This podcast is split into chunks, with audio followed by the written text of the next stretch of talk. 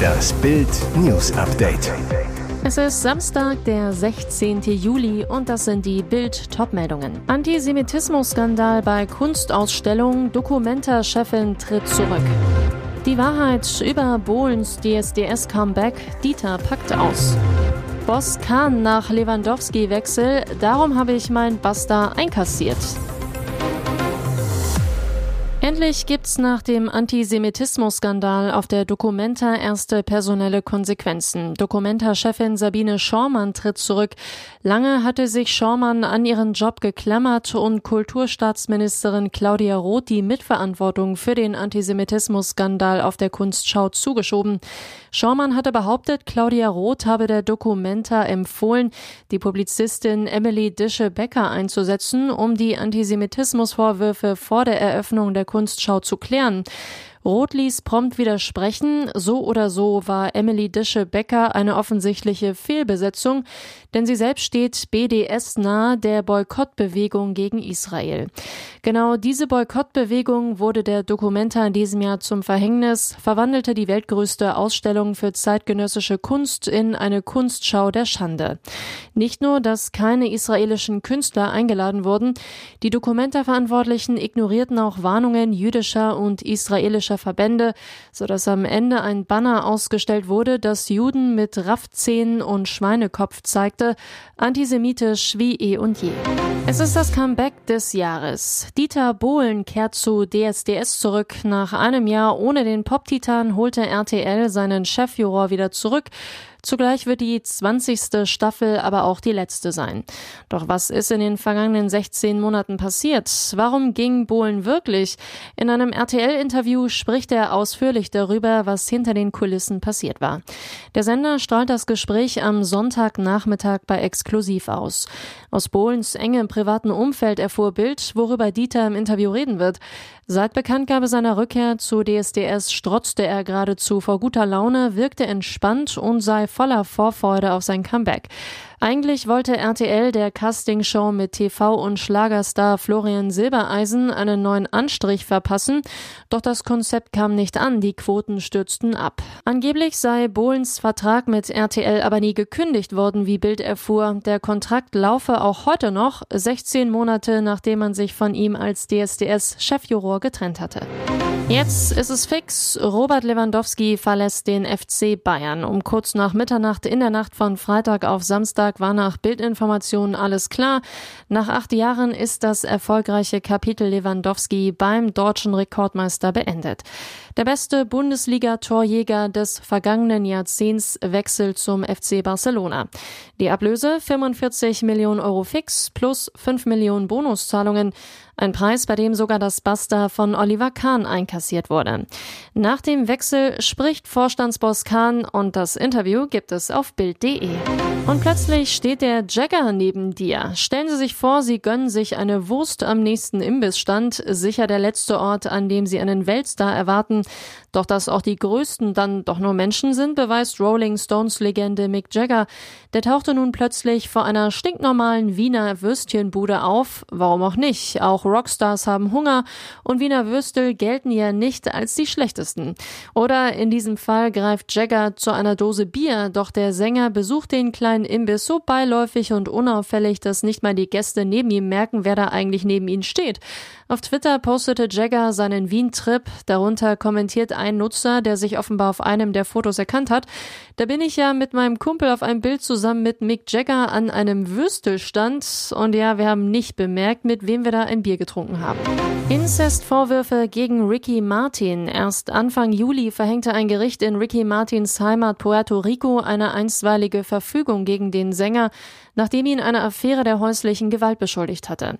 In der Verfügung wurde die Identität des Liebhabers geheim gehalten. Eric Martin, der Bruder des Sängers, behauptet nun, der Liebhaber ist Martins 21-jähriger Neffe. Tatsache ist, der Name des Neffen steht auf dem Antrag für die einstweilige Verfügung, der vom Promi-Portal Ventaneando veröffentlicht wurde. Dem Dokument zufolge soll Ricky Martin dem 21-Jährigen mehrmals nachgestellt haben. Ricky Martins Anwälte streiten die Vorwürfe von häuslicher Gewalt und Inzest vehement ab. Unglücklicherweise kämpft die Person, die diese Behauptung aufstellt, mit tiefen seelischen Herausforderungen. Ricky Martin war natürlich nie in irgendeiner sexuellen oder romantischen Beziehung mit seinem Neffen und würde das auch nie tun, teilten sie TMZ mit. Und jetzt weitere wichtige Meldungen des Tages vom Bild Newsdesk.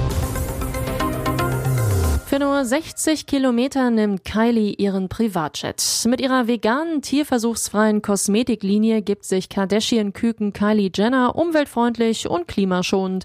Mit ihrem Privatjet dagegen lässt sie es auch mal ordentlich krachen und das sorgt für dicke Luft. Stein des Anstoßes sind ein paar ihrer Flugbewegungen, die auf der Twitter-Seite Celebrity Jets veröffentlicht wurden. Hinter der Seite steckt der Student Jack Sweeney aus Florida. Er trackt per App Flugzeuge von Promis wie Tesla-Chef Elon Elon Musk bis hin zu den Girls vom berühmten Kardashian-Clan und veröffentlicht die Flugrouten dann auch mal gerne. So wie jetzt die Route von Kylie Jenner. Die kleine Schwester von Kim lässt sich in die Sitze ihres rund 72 Millionen Euro teuren Privatjets plumpsen, um in Kalifornien mal eben von Camarillo nach Van Nuys zu jetten. Das sind gerade mal rund 60 Kilometer. Diese Strecke könnte man mit dem Auto in rund 40 Minuten schaffen. Mit dem Zug bräuchte man etwas mehr als eine Stunde. Diese Whisky-Sorte verspricht hochprozentige Rendite. Die Inflation ist so hoch wie seit 40 Jahren nicht und an der Börse sind die Gewinne seit Januar schon wieder verloren gegangen.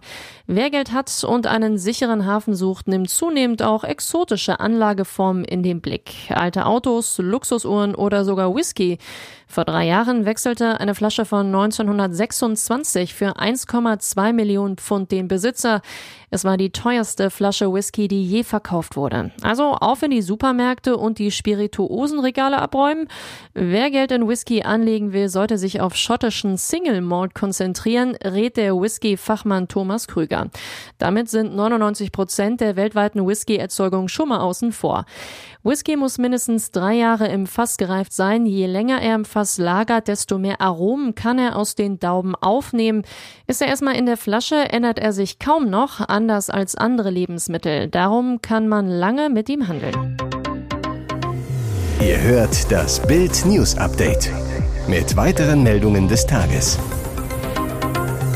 Nach dem tragischen Tod von Ivana Trump, der Ex-Frau des ehemaligen US-Präsidenten Donald Trump, am Donnerstag ist jetzt die Todesursache bekannt.